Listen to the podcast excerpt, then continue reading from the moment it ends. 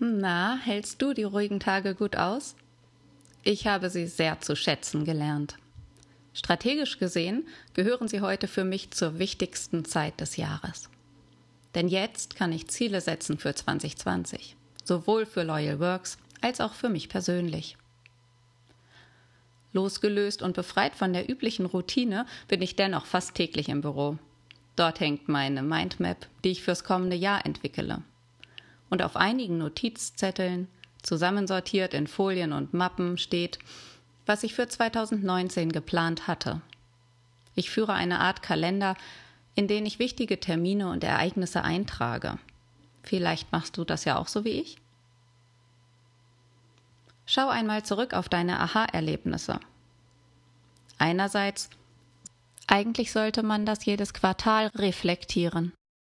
Es hilft dir zu sehen, was bereits stattgefunden hat, was du schon umgesetzt hast und was noch nicht geschafft ist. So kannst du deinen und den Standpunkt deines Unternehmens genau bestimmen.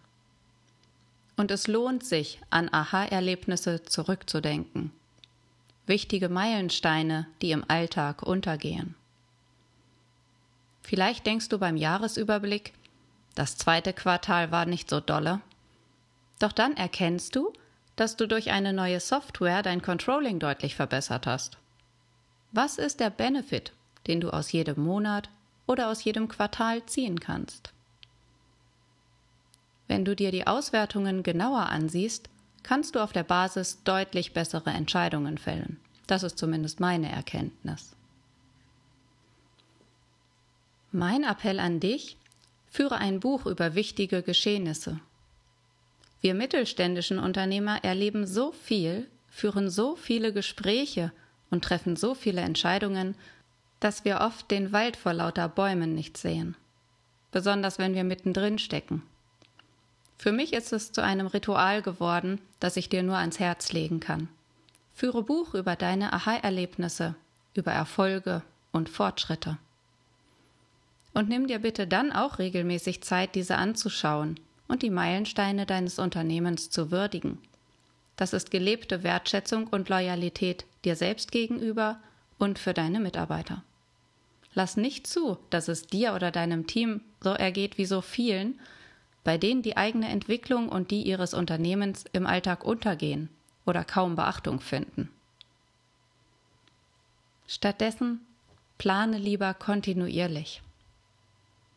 Ich habe in den vergangenen Jahren so viel dazugelernt, dass ich nun kontinuierlich mit einer Mindmap plane. Und einige Ziele für 2020 stehen schon fest.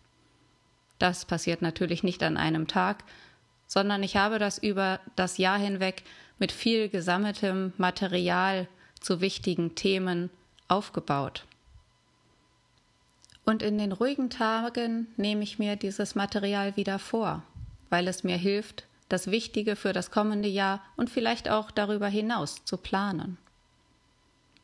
Die Regelmäßigkeit, die auch ich mir antrainieren durfte, hilft mir inzwischen gut einzuschätzen, was für mich und das Unternehmen wirklich machbar ist, ohne zu euphorisch, aber auch ohne zu zurückhaltend zu sein.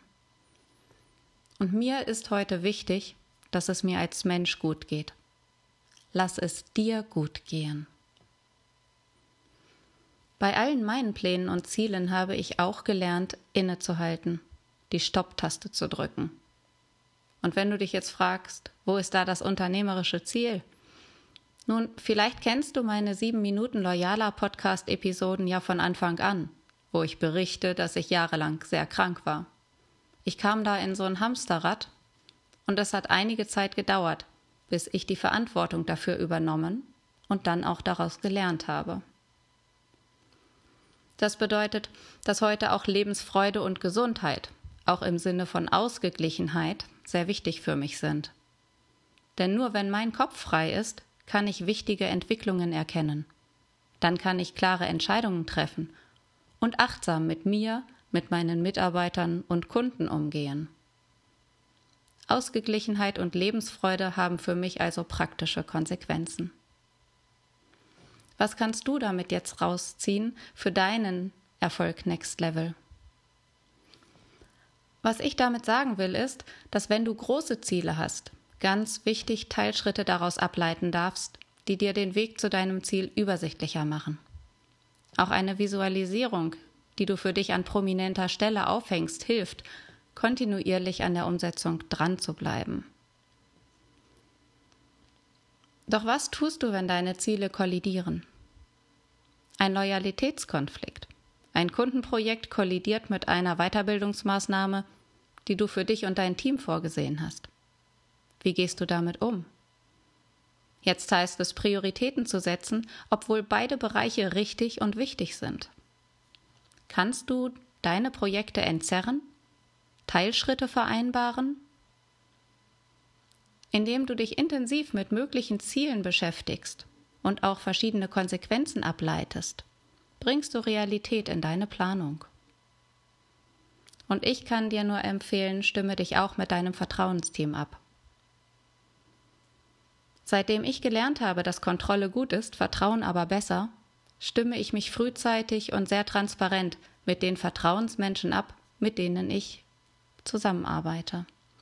Und das bedeutet, für verschiedene Projekte können das durchaus unterschiedliche Personen sein.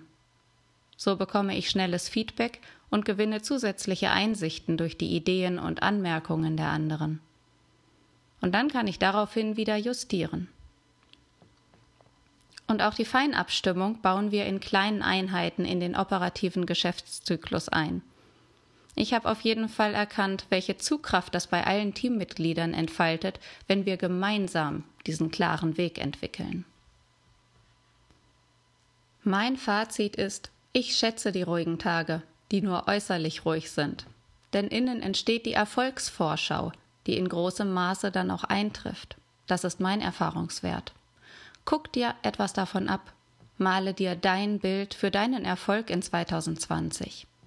Ich wünsche dir jedenfalls vollen Erfolg, Next Level und freue mich, wenn du weiterhin reinhörst.